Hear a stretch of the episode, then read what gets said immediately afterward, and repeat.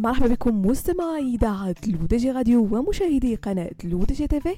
فقرة Hacks Week الفقرة اللي كرفقكم من خلالها أنا عايشة بوسكين بمجموعة من les astuces اللي يقدروا يسهلوا حياتكم اليومية. تضطر العديد من الأسر في شهر رمضان إلى رمي كميات كبيرة من الطعام المتبقي في مائدة الإفطار وذلك بسبب كثرة تحضير الوجبات التي يشتهيها الكل وتقدير كميات الطعام بشكل خاطئ عند الطبخ.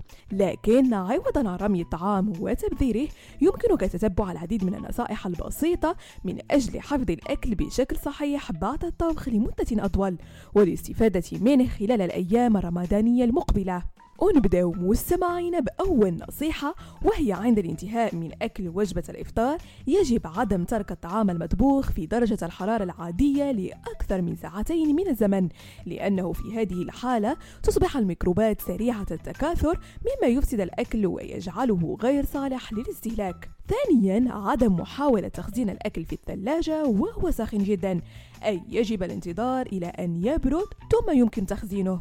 ثالثا يمكن الاحتفاظ بالطعام المطبوخ من يومين إلى خمسة أيام على أقصى تقدير في الثلاجة.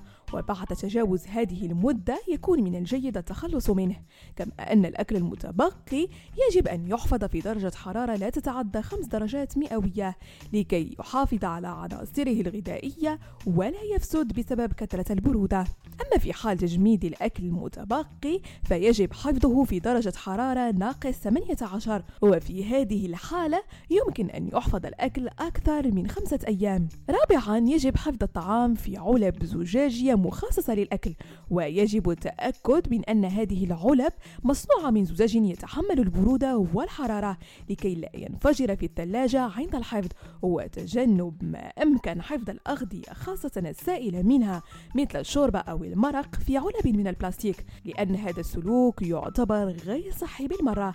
ذلك أن العلب البلاستيكية تحتوي على جزيئات سامة تسمى ديوكسينيات تتكاثر في الأكل ويصبح بذلك غير صحي. وأخيرا مستمعينا استهلاك الأكل المخزن كاملا بعد خروجه من الثلاجة وعدم محاولة تخزين المتبقي منه مرة أخرى لأنه يصبح غير صالح للأكل بسبب نمو البكتيريا فيه. بهذا مستمعينا كنكون وصلنا لنهاية فقرة Hacks Week نضرب لكم موعد la semaine prochaine كامل على إذاعتكم الرقمية لو دي جي راديو وكذلك على قناتكم لو دي جي تيفي